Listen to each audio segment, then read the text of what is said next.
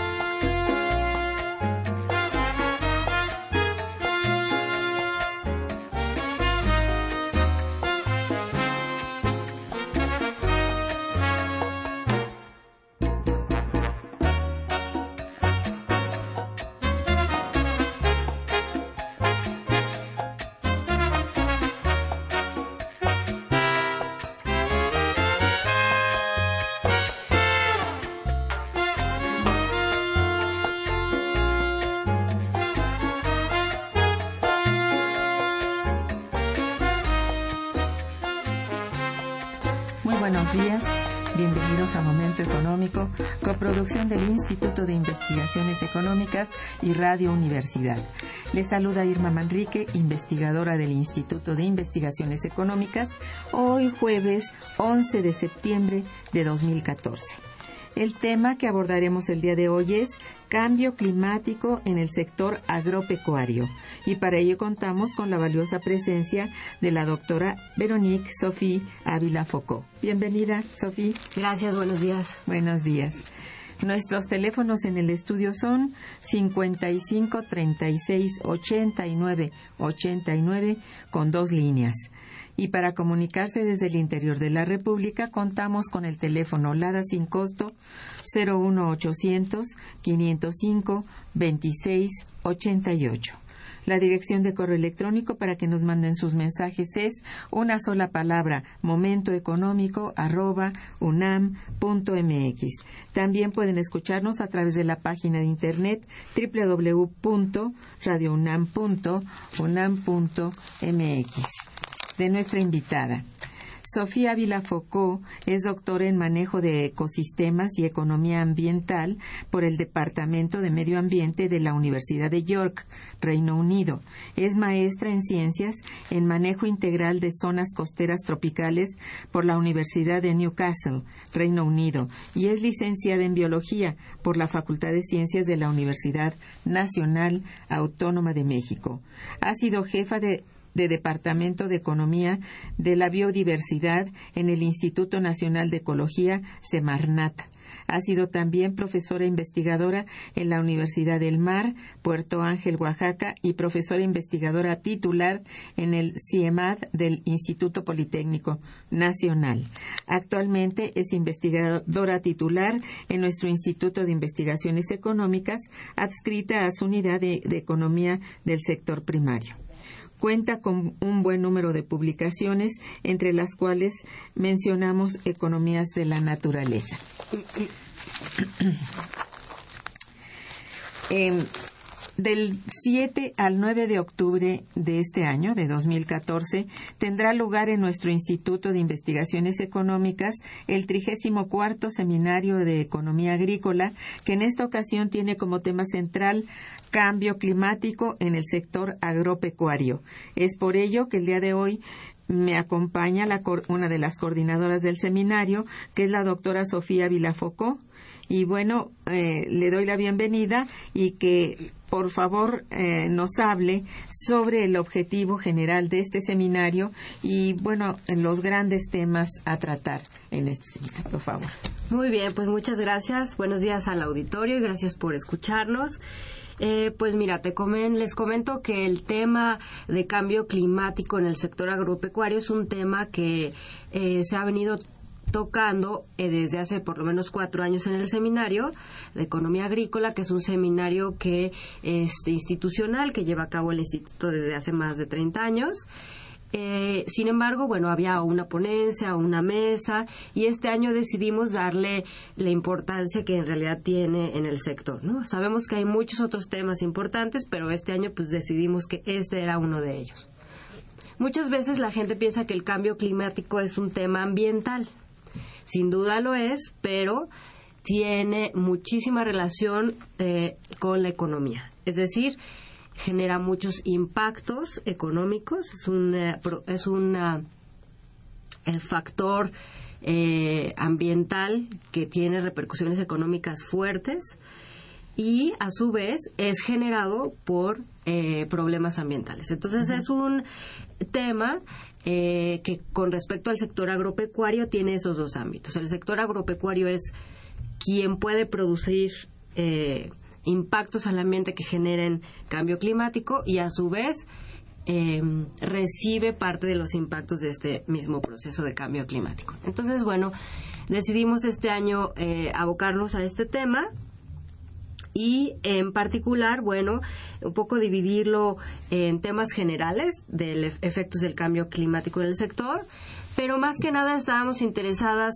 eh, la doctora Rosario Pérez Espejo y yo, que somos las coordinadoras, en mostrar parte de mitigación de algunas de las propuestas que vienen en el programa especial de cambio climático en México, ¿no? En el sector, eh, en la parte del sector agropecuario y la parte de adaptación, ¿no? Que ahora en la última comunicación del IPCC, pues el tema de adaptación es uno de los más importantes y pues que estamos a nivel internacional todavía viendo cómo se va a, este, abordar esta temática, ¿no?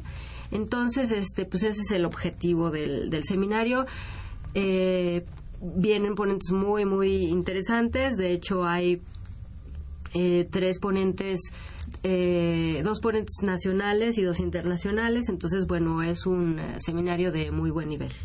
Exacto y como tú dices, bueno, tiene un, un este pues una relación muy intensa este este tema con la economía no solamente porque como dices tú este tiene impacto sobre la economía el cambio climático sino al mismo tiempo habría que decir que el desarrollo económico eh, en su historia ha ido poco a poco, según su modelo de acumulación, ha ido eh, impactando al clima, ha ido impactando el medio. Entonces, esto es importante a considerar porque el hecho de utilizar tal o cual energético eh, tiene que ver directamente con intereses económicos, con generación de ganancias, etcétera. Entonces sí es muy importante este este digamos, esta forma dual de, de observar el cambio climático, ¿no? No nada más como dices tú, bueno, pues sí, cambia el clima, sí, pero y puede ser que en mucho es también eh, generado por, no sé, el propio, no sé, eh, la manera de ser de, del planeta, que no siempre está estable ni, ni tiene la misma posición. Habría que decir que todas estas cosas están presentes, ¿no? Pero en mucho el ser humano ha influido seriamente con sus intereses personales, socioeconómicos, ¿verdad? Este, creo que sí, este hecho, ¿no? Sí, y bueno, por ejemplo, el sector eh, eh agropecuario en México eh, genera el 12% de gases de efecto de gases de, CO2 básicamente, ¿no? medido en términos de CO2. Entonces, bueno, ese 12% es importante a nivel nacional. Claro. Eh, entonces, bueno, es un tema que requiere un análisis profundo y eh, poco de la parte eh, técnica, es decir, qué se puede hacer en campo de las políticas y de adaptación en términos, bueno, de la gente que puede hacer para, o cómo se está adaptando la gente a este proceso, ¿no? Sí, claro. Entonces es una actividad este, importante en este tema de cambio climático. Sí. Eh, ¿No nos quieres hablar, por favor, cuántos días dura el evento, eh, de qué hora a qué hora se asiste, en dónde? Por favor, para conocimiento de nuestros radioescuchas. Sí, claro. Mira, el evento es del 7 al 9, es martes, miércoles y jueves comenzará este eh, nueve, nueve y media. el primer día el registro es a las nueve y la conferencia magistral es a las nueve y media, que será a cargo de Luis Miguel Galindo de la CEPAL, quien, eh, además de ser el encargado, digamos, del tema de cambio climático en la CEPAL, él hizo eh, un documento muy importante que es justamente medir los, los impactos económicos del cambio climático. Es un documento que está este, la, en la página de la Secretaría de Medio Ambiente, pero bueno, que él lo coordinó. Entonces es alguien que tiene mucho conocimiento para México y ahora para nivel Latinoamérica. Entonces nos va a platicar un poco de los impactos del cambio climático en el desarrollo de los países latinoamericanos. Muy bien. Y los otros dos, eh, los otros tres días comenzaremos nueve y media y terminaremos alrededor de las dos de la tarde. Digamos que son tres mañanas. Tres mañanas, muy bien. Entonces están ustedes plenamente invitados a este evento tan importante que están coordinando la doctora Veronique Sofía Vilafocó y la doctora Rosario Pérez Espejo.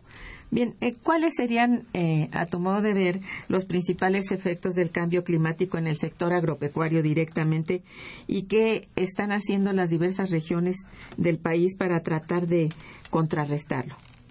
Ok, los impactos del cambio climático en el sector son eh, principalmente derivados de cambios en la temperatura o la precipitación.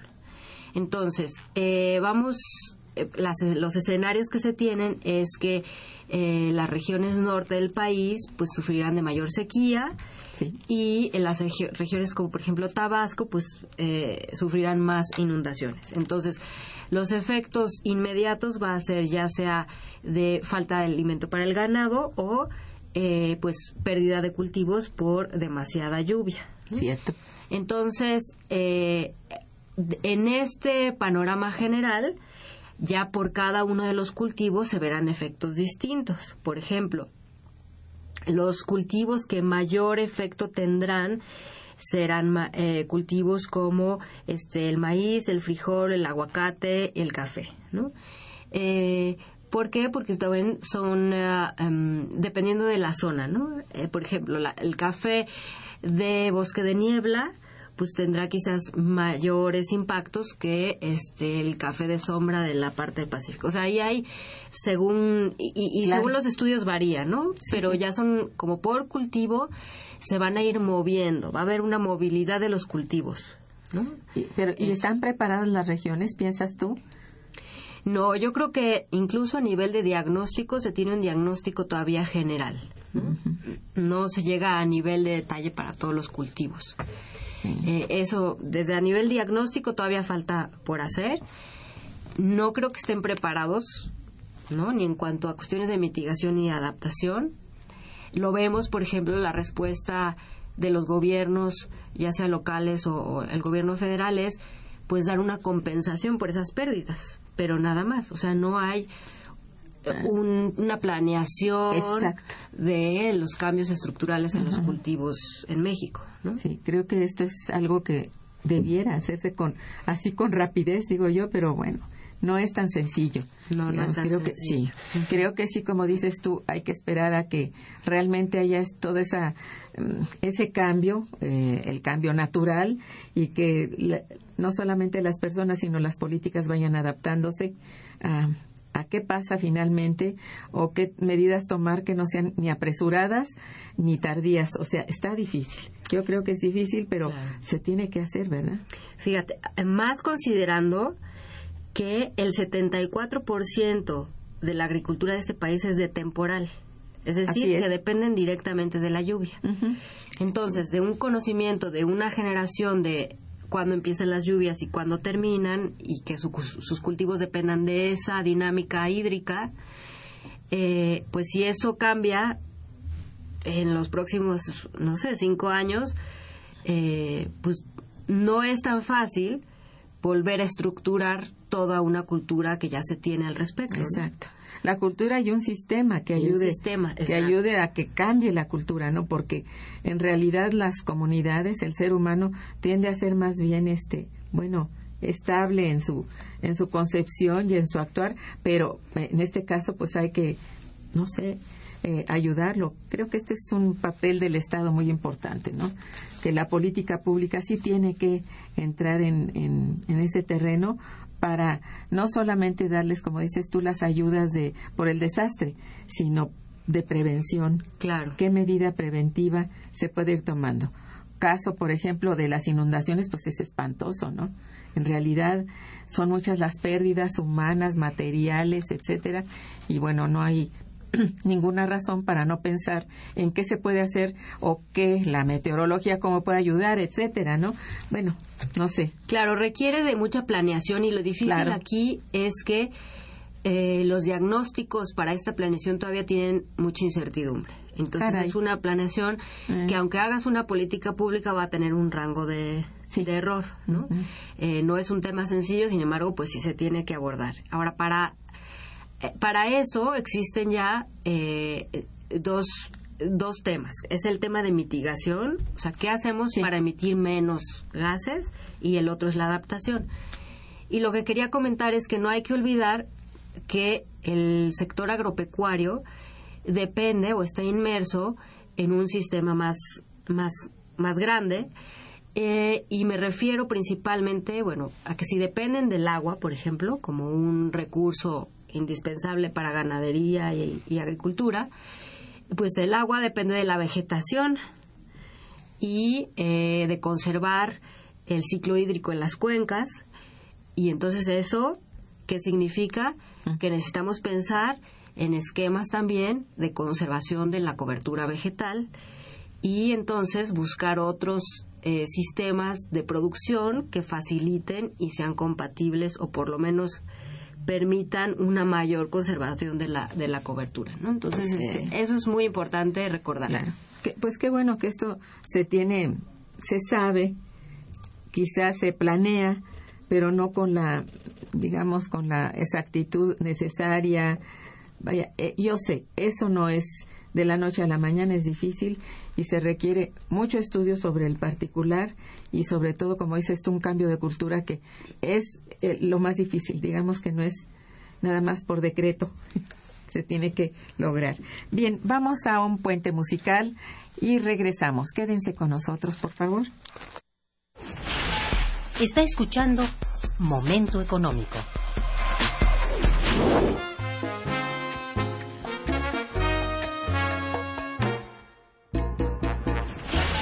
El teléfono en cabina 55 36 89 89.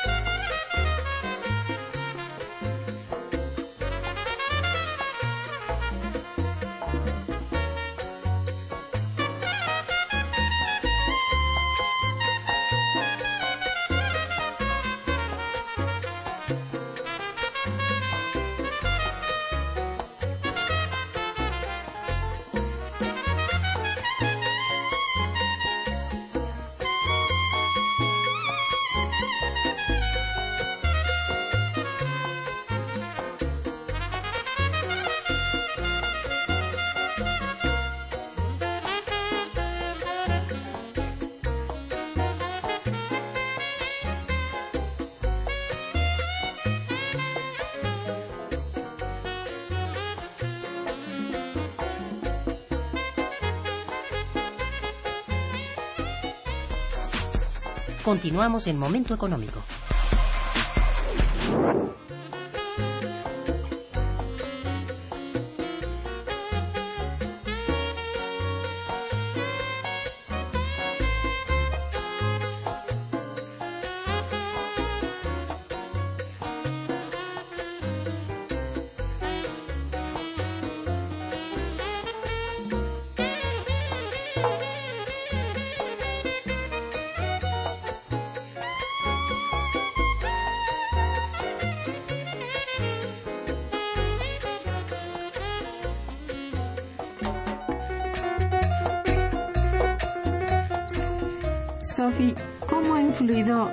Específicamente en el ciclo eh, productivo de los alimentos este cambio climático? Bueno, en las diversas regiones, no, no específicamente, o en general, si tú quieres contestar.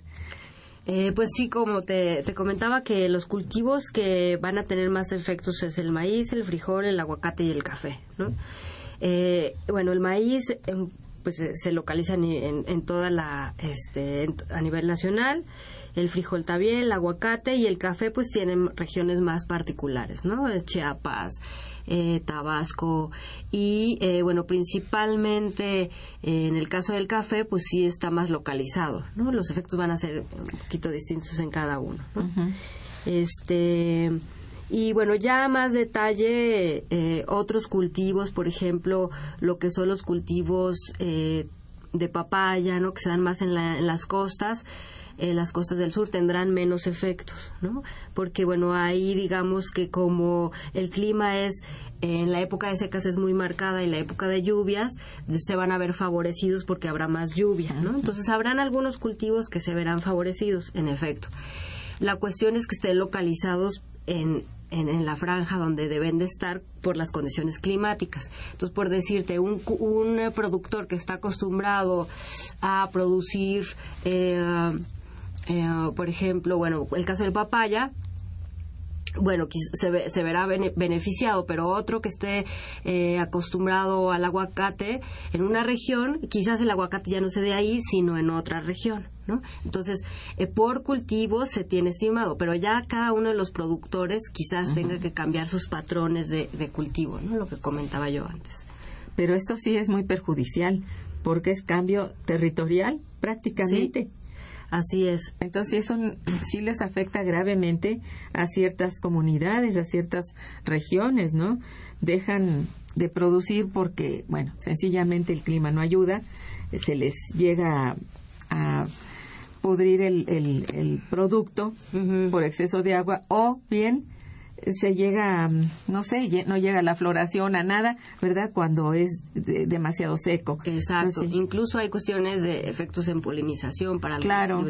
Pero lo que yo quería comentar también es que, bueno, los efectos son importantes, pero eh, hay que considerar también la mitigación. Es decir, cada uno de los productores tiene una responsabilidad junto con el gobierno y demás de tener ya eh, acciones, acciones de mitigación, ¿no? Entonces, eh, algunas, por ejemplo, podría ser eh, cambiar en la actividad ganadera los esquemas de ganadería extensiva y hablar más, por ejemplo, de procesos de este de, de, actividades silvopastoriles. ¿Qué es eso?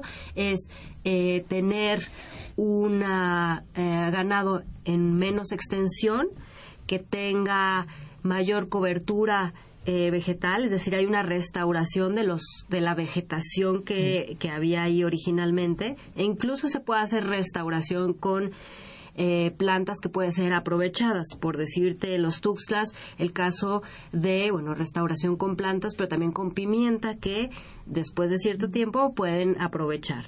Entonces, el hacer esta restauración de esto digamos, los límites del terreno, hace que haya eh, mayor eh, pastura para el ganado por la retención de agua y entonces necesitan menos extensión el ganado, ¿no? Eh, entonces, bueno, técnicas así que ya han sido estudiadas, por ejemplo, en Costa Rica, tienen mucha experiencia. De hecho, viene en Cuba. En, en, Cuba, de hecho, viene un ponente de Costa Rica eh, del CATIE, que tienen ya mucha experiencia en el tema silvopastoril, y en México sí se hace, aunque de, de manera aislada, ¿no? Y muchos a través de organizaciones no gubernamentales. Entonces hay también como que eh, pensar en esta forma de mitigar que implica todo un proceso para los productores, no entender que en realidad sí eh, les conviene después de dos o tres años, nosotros hicimos un estudio para ver la eh, viabilidad financiera de la actividad silvopastoril en, los Tuxtlas. Y bueno, se observa que a partir de los dos años puedes recuperar la inversión. Y a partir de los cuatro es más eh, beneficioso en términos económicos, o sea, tienes mayores ganancias a través de la actividad silvopastoril que de la ganadería tradicional, ¿no? Claro, sí. Entonces, eh, pues también esa parte hay que, y, nos interesa mucho recalcarla en el seminario. Claro, eso está bien porque son alternativas. Así es, así es. Eh, bueno, tú piensas, bueno, podría decirse que los efectos causados por el cambio climático a nivel mundial eh, han de alguna manera incidido en la actual crisis alimentaria? Ah, mira, eso se ha discutido mucho, en especial por la FAO. Sí. Sí, eh, se acepta que tiene repercusiones en la seguridad alimentaria, o sea, sí habrá menor producción para ciertos cultivos.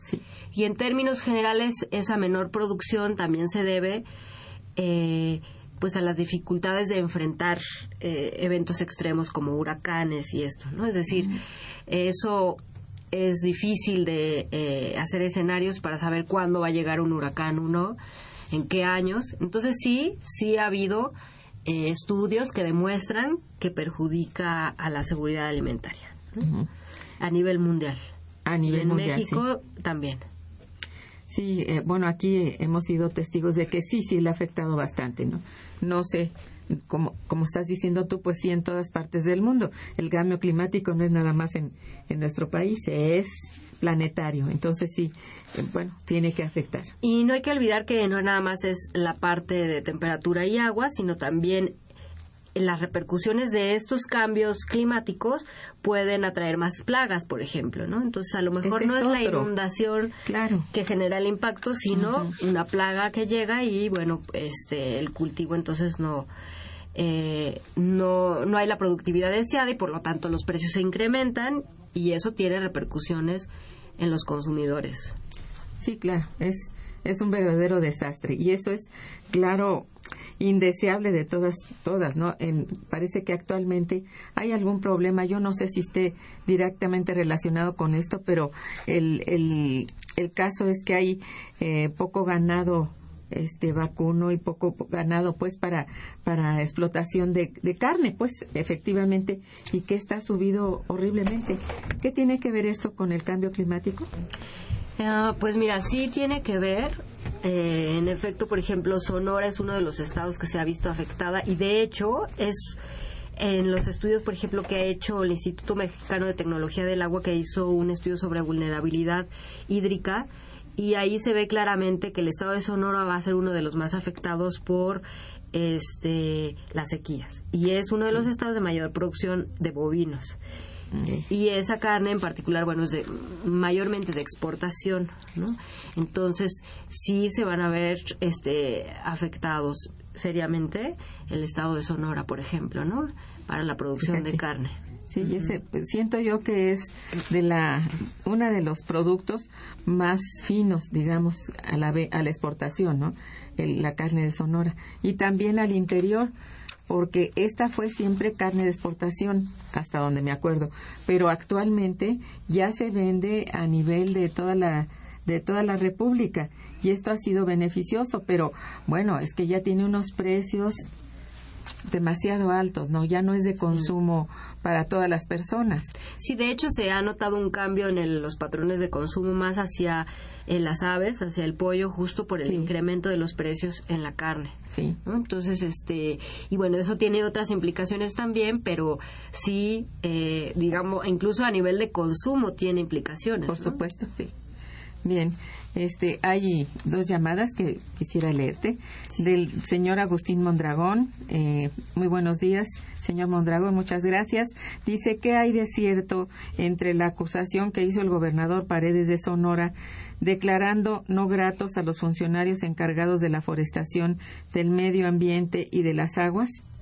Aquí Aquí ya se vislumbra que la corrupción se encuentra amparada por el Poder Federal, hoy representado por Peña Nieto, quien está protegiendo a la empresa minera que contaminó los ríos y que las multas son raquíticas para restablecer el daño que hizo a estos. Bueno, tan particular este en específico eh, del caso del gobernador no sabría decirle, pero lo que sí me hace reflexionar esta pregunta es esa relación entre la Secretaría de Medio Ambiente y la Zagarpa, ¿no? Sí. En el caso de la minera es, digamos, otro tema, ¿no? Eh, pero eh, en la Estrategia Nacional de Cambio Climático lo que buscó fue hacer una agenda de transversalidad en la que justo las secretarías de este todas las secretarías de energía de, no este la Zagarpa se- la misma sede Sol se comprometieran a hacer acciones de mitigación y de adaptación ¿no?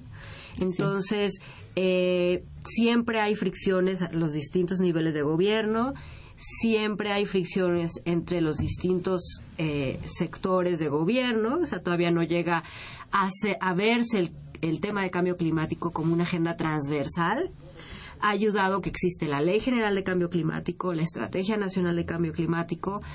Eh, sin embargo, en la práctica, pues hay un largo camino por hacer y es un poco lo que creo que este eh, el doctor el, el señor Agustín Mondragón quiere enfatizar, ¿no? Esa Sí. Dificultad ya en el terreno de que exista esa colaboración entre las instituciones, sin Sí. duda, falta mucho por hacer. Oh, sí. y tiene razón también él. Bueno, eh, don Francisco Duarte te felicita y felicita el programa. Dice que si se puede... ay, es que está preguntando por el, el disco que estamos escuchando en los cortes. Eh, voy a pedir a la señorita Ara- Araceli Martínez, a la licenciada Martínez, que está al teléfono, le dé la información si es tan amable de volver a llamar. Gracias. Este, bien, bueno, aquí es importante destacar cuáles son los apoyos que está dando, eh, digamos, el gobierno al agricultor, directamente al agricultor, qué programas existen para contrarrestar esos efectos famosos del cambio climático. Ya me has dicho cómo si han intervenido de manera posterior cuando ya sucedió un- algún desastre. Bueno, interviene desde luego la autoridad eh, tratando de bueno de salvaguardar vidas de, de proporcionar cierto cierto tipo de bienes de materiales pero bueno eh, aquí eh, yo quisiera saber exactamente a qué se refiere la Zagarpa con, con las llamadas políticas de transversalidad, si nos haces favor de explicar. Sí, mm, mira, en realidad la Zagarpa, los subsidios que sigue teniendo, eh, pues son subsidios a la producción en términos de este apoyo al uso de fertilizantes, por una parte. Ajá. Entonces eso no ayuda realmente a mitigar el cambio climático. O sea, los subsidios tradicionales que la Zagarpa da a los productores, el Procampo sigue existiendo y eso pues no apoya en nada, porque además muchas veces es incluso esto contradictorio con otros subsidios que se dan para es. apoyar este sigue habiendo un problema de subsidios perversos, lo que llamamos, y está ahí. Ahora, derivado de esta, de, la Ley General de Cambio Climático eh, y de la Estrategia Nacional, eh, la Zagarpa tuvo que proponer cuáles son las acciones que va a apoyar para mitigar. Entonces, eh, en las que se está proponiendo y en las que apoya, eh, si bien recuerdo que es a través del programa, hay un programa para suelos y agua, no recuerdo el nombre completo, eh, pero es, por ejemplo, la parte este, de labranza de conservación, carbón negro y cosecha verde para la caña de azúcar y eh, eh, menciona en términos generales otro tipo de actividades en pro, digamos, este de la ganadería sustentable o este compostaje orgánico, ¿no? Ese tipo de acciones, este las puede apoyar eh, la Zagarpa. Sin embargo, pues bueno, si vemos la proporción del presupuesto designado a una y otra, pues no es comparable. Sí, es, es demasiado pequeño, ¿no? Es, ah, exacto. Entonces, digamos que se han visto como obligados a eh, dar respuesta a este tema, aunque todavía no es una prioridad en la agenda de la, del secretario de, de Zagarpa, ¿no? ¿eh? Digamos que yo creo que sí existen los programas desde hace tiempo, ¿no? Y bueno, supongo yo que sí están eh, bien pensados en el plan, en principio. Aquí el problema son los recursos generalmente. Eh, si uno pone atención al recurso que se dedica a esta a estas actividades desde el punto de vista federal, ¿verdad? Por ejemplo, el presupuesto mm, no es así exactamente como que muy muy generoso en este terreno y creo que es muy urgente para el país a, incrementar el, el, recurso que debe dedicarse a la agricultura, creo yo. Así es. Y, y, por otra parte, eh, un poco la respuesta ha sido, bueno, pues ahí están los apoyos, ¿no? Pero si tú no eh, incentivas al productor a, Esto es. a diversificarse en prácticas más sustentables o a reconvertirse en prácticas más sustentables, pues no lo va a hacer. O sea, por mucho que está ahí este el programa, el recurso, pues hay que eh, un poquito hacer ese proceso de capacitación y todo eso. Por una parte. Por otra parte, eh, no nada más, digamos, están los subsidios, sino está la parte de los créditos al campo. Ahí es un tema muy importante porque eh, los créditos actualmente para los pequeños productores no son accesibles. Es decir, hay una serie de eh, requisitos. que evidentemente no cumplen. ¿No? Entonces, mucho menos cuando quieren hacer una práctica sustentable. Entonces, por eso también el estudio que hicimos de viabilidad financiera fue un poquito apoyar para eh, que puedan justificar ese tipo de apoyo. Es decir, mira, a los tres años, a los cuatro voy a recuperar este mi inversión y podré este pagarte a tal tasa, no sé, ¿no? Entonces, el papel que tiene FIRA y FIRCO en este sentido es pues muy importante y creo que hay que tienen que tener mayor apertura, ¿no? a este tipo de prácticas sustentables. Lo mismo, te dicen, pues aquí estamos y lo quieren hacer que vengan, pero pues no es suficiente, ¿no? Sí. O sea, si la gente en general es demasiado pobre, estamos hablando de la generalidad, aún la, la digamos, el, el mediano productor agrícola es muy pobre, entonces no tiene los requisitos, es un problema de financiamiento mal ideado. Y tú sabes mucho de ese tema. sí, exacto. Un poco, entonces, si nos damos cuenta que esto este, es como un, un círculo vicioso, ¿no? Eh, de estar diciendo este no produce y no se capacita y no hace uso del programa y el programa dice no viene. No, eso no es así. Tiene que ser algo mucho más pensado y accesible a la generalidad. Y esto es pensando en que todavía el medio rural es amplio en este país, ¿no? No es, no es chiquito el número de, de personas que dependen directamente de, del campo, es. Es muy extenso y es muy heterogéneo también. Además. Bien, pues vamos a un puente musical. Estamos en, en, el tema cambio climático en el sector agropecuario con nuestra invitada, la doctora Veronique Sofía Ávila Focó. Quédense con nosotros. Está escuchando Momento Económico por Radio UNAM.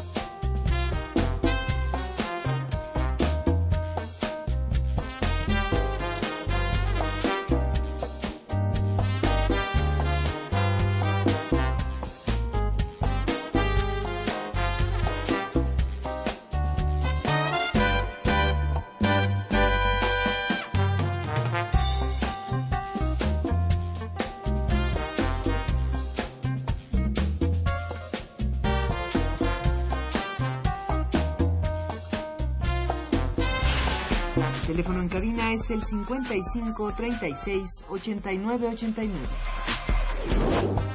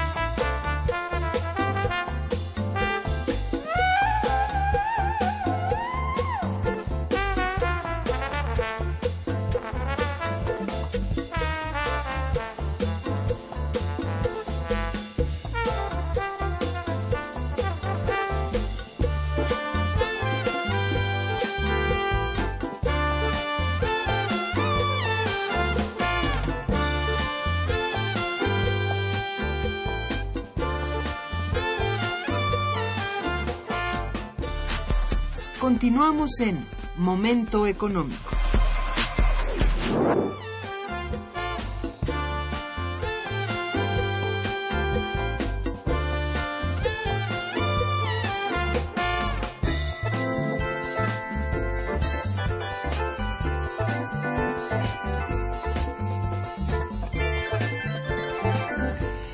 Bueno, hace un momento hablábamos sobre esas medidas para el uso del suelo este, que sirven para mitigar el cambio climático.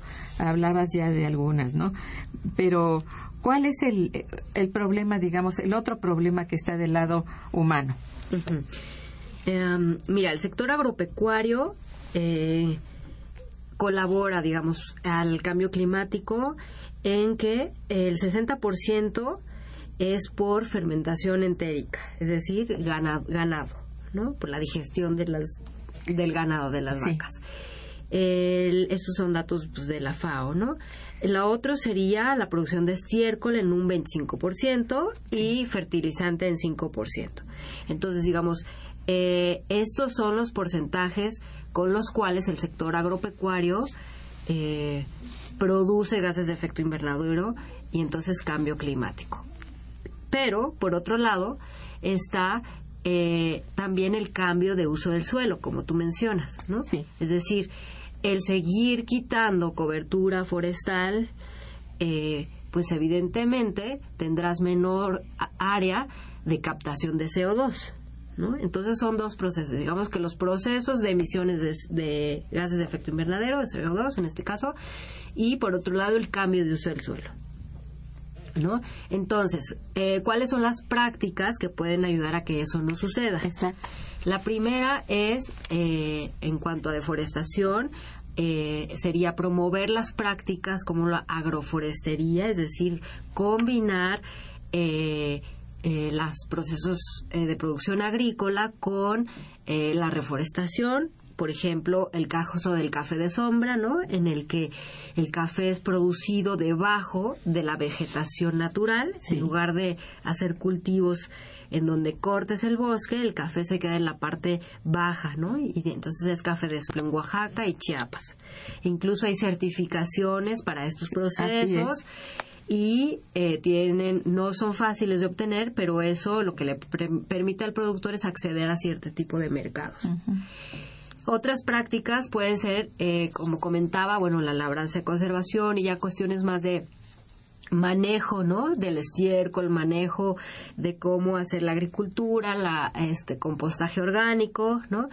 Y también la actividad, por ejemplo, silvopastoril, que permite entonces tener un ganado menos extensivo. Lo que decías hace un momento. Y entonces más cobertura vegetal y, y, todo esto, ¿no? Entonces, sí hay oportunidades de transformación aunque no es fácil, es esto a lo que me refería. Que el productor las conozca. Eso es, que el productor las conozca y esté dispuesto. Exacto. Entonces, sí se requiere eh, un proceso de acercamiento a los productores y de, pues, de explicarles los beneficios ambientales y esto a su vez los beneficios económicos que les daría eh, para hacerlo, ¿no? En el caso de los tuxtlas, eh, te comentaba, ¿no? Que eh, unos eh, productores que se dedicaban a la ganadería tradicional eh, comenzaron a hacer actividad silvopastoril y esto ha requerido un proceso, ¿no? Pero incluso, por ejemplo, una de las señoras, que es las que cuida el ganado, decía, bueno, pues a, a mí me ha resultado beneficioso en mi estilo de vida porque tengo que pasar menos tiempo rotando el ganado, ¿no? Y es menos cansado porque bueno es gente que, eh, que no en el caso de esta señora pues ya no es muy joven no entonces eh, van viendo paulatinamente los beneficios económicos dentro de su estilo de vida y incluso el volver a ver bosque y ríos cercanos o sea ríos con agua no este cercanos a sus predios eso tiene un beneficio no claro me llama la atención particularmente en, el, en tu programa del seminario eh, la ponencia que vas a presentar acerca de la adaptación de los hogares rurales a eventos extremos. Explícanos, esto es muy interesante. Sí, Mira, eh, llevo algunos años estudiando lo que es los procesos de diversificación productiva en el sector rural. Entonces, estos procesos son, eh, por ejemplo, que una hogar eh, en una comunidad rural se dedique a la agricultura, tenga por otro lado un taxi y a lo mejor la señora este vende en la ciudad más cercana artesanías o este tienen un, el hijo tiene un taxi. Es, es decir a nivel de un hogar eh, ya hay muchos estudios y está muy doc- documentado que los ingresos y por ende las actividades se han diversificado. Es decir, que los hogares ya no se dedican al campo como Exclusivamente, antes. claro. El 40% de los ingresos son ya no agropecuarios en México, en las comunidades. ¿no? Entonces, eh, y en particular a mí me interesa conocer qué hace que una comunidad se dedique a una actividad como esta que estamos comentando, ¿no? A la agricultura orgánica, al ecoturismo, o sea, alguna actividad que además ayude a conservar el medio ambiente y esto le genere más beneficios. Entonces, eh, una de las estrategias de adaptación que se promueven por la FAO, la CEPAL, la misma Estrategia Nacional de Cambio Climático, es la diversificación productiva. Se dice que mientras más actividades tengan los productores o los hogares, en este caso, ¿no? Eh, los hogares rurales, serán eh, menos vulnerables, o sea, podrán adaptarse. Es decir, si el café ya no se produjo porque ya no hay las temperaturas, la humedad o lo que tú quieras, pues entonces tengo esta otra salida, ¿no? Que podrá ser el sector servicios, manufacturero o eh, alguna otra actividad, ¿no? Y entonces, como tengo esta salida, pues me veo menos afectado. Esa es la apuesta, ¿no? O sea, se dice entonces que la diversificación es una de las estrategias de adaptación de los hogares rurales. Eh, Es, digamos, un, un proceso de adaptación dirigido más bien a, a resolver el problema humano, el problema de las familias, el problema económico, social de cada uno, sí. Pero sí se ve afectado el- la cuestión, de todos modos, de la producción agrícola. Esta no queda resuelta, aunque sí, para la gente que habita ahí, hay salida. La salida es la diversificación. Eh, sí. Sí, ahora, la pregunta es, ¿nos diversificamos en qué? ¿No? O sea, También. ¿queremos que los hogares migren? Es ¿Esa es una salida? Eso es lo que yo ¿No? que está. Eh, entonces, eh, esta ponencia que habla sobre los procesos de adaptación, Sí. analiza un poco qué hacen las familias y sobre todo eh, lo llamamos resiliencia, que es un concepto un poquito diferente al de adaptación, pero este, es decir, cómo respondo yo a un eh, huracán, cómo me recupero de este Sí, para estar en las mismas condiciones claro. que antes Eso está bien. o parecidas. Bueno, por lo menos esto está correcto, sí. Eh, eh, bueno, mira, hay dos llamadas más de, de Romeo Mayer, Mainer, que te felicita y felicita al, al programa, gracias. Dice, para el cambio climático y la problemática que genera, se debieran cambiar los automóviles de combustión interna por autos con motor eléctrico, para empezar a hacer algo que impacte benéficamente al planeta. Eh, sí, estamos de acuerdo con él. ¿no? Estamos de acuerdo, sí. El caso de las ciudades es también muy particular claro. y hay muchas emisiones. Así es. Sergio Torres eh, dice felicidades a la invitada y si puedes repetir las fechas del seminario. Claro, es del 7, 8 y 9 de octubre eh, en el Instituto de Investigaciones Económicas y bueno, a partir de las 9 de la mañana los esperamos. Les recomiendo que se registren eh, a través de la página del instituto eh, porque es un seminario que es muy concurrido. Sí. En Masivo. especial por eh, estudiantes de, de la Universidad de, de Chapingo, que son muy bienvenidos. Entonces, bueno, para asegurar que todos tengamos un lugar cómodo, Ajá. si este si quieren ir, los recibimos con gusto y les recomiendo que se registren de antemano en la página del instituto. Muy bien. Eh, ¿Cómo funciona el seguro agrícola? Pregunta doña Hilda de San Román, eh, quien te felicita. Dice, a veces los campesinos se niegan o se resisten a los apoyos porque estos apoyos les obligan a usar semilla transgénica. Pregunta eso. Sí, el tema de los transgénicos lo hemos abordado varias veces en el seminario. Sí. En efecto, es un tema también que eh, no metimos en este seminario porque ya no daba tiempo, pero una de las cuestiones es que se dice, bueno, hagamos cultivos más resistentes a estos cambios climáticos. Entonces usemos semillas transgénicas, es decir, que no son nativas, ¿no? Eh, eh, y bueno, tienen un proceso de cambio genético para que sean más resistentes, ¿no? En el caso del maíz en particular es todo un tema porque tenemos aquí en México, si, no, si mal no recuerdo, 27, creo que 27 tipos de razas de, de maíz. Eh, entonces, pues afectaría a esa riqueza, a ese patrimonio natural que tenemos. Claro está, Es todo un tema el de transgénicos, sin bueno, duda. Pero sí les obligan con el seguro a que eh, le dan el apoyo si usan la semilla transgénica? Pues mira, el seguro, eh, no sé si se refiere al seguro de, desastres, es decir, ah, para no tener este. Sí, es como un seguro justo si tienes un impacto de un evento extremo, ¿no? Eh, pero no estoy segura si los obliguen a usar semillas transgénicas, aunque no lo dudaría, ¿no? Ah. Sinceramente. Bueno, está la cosa, ¿no? Muy bien. Este, tú podrías decir que que en estos momentos hay una crisis ecológica severa. Sí, y es una crisis que digo ya se ha venido dando desde hace por lo menos este 20, 30 años, ¿no? Que se ha ido agudizando. ¿Crees que sea irreversible? Eh, pues, creo que estamos a punto de que sea irreversible. De hecho, un poco lo que argumenta el cambio climático es que este proceso de cambio climático se había venido dando, ¿no? En la humanidad, digamos, pero que los procesos antropogénicos, es decir, cambio de del suelo, contaminación, etcétera, este, lo han acelerado de manera tal que estemos en los límites. ¿no? Bueno, habría que decir que no, que sí, verdad, también es es demasiado grave.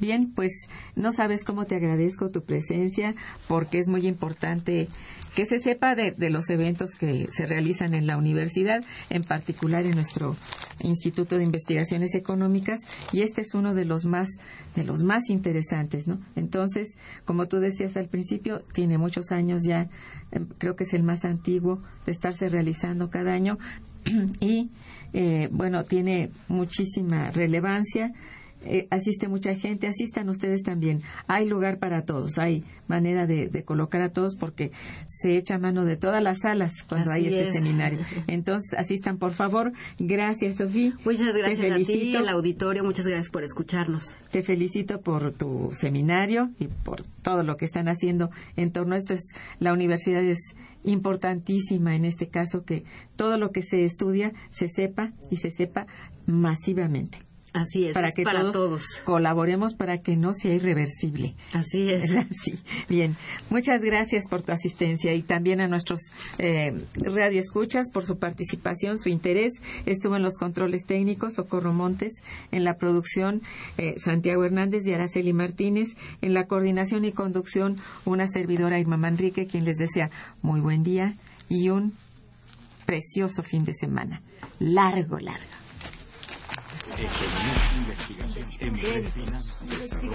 Momento económico. Radio UNAM y el Instituto de Investigaciones Económicas presentó Momento económico.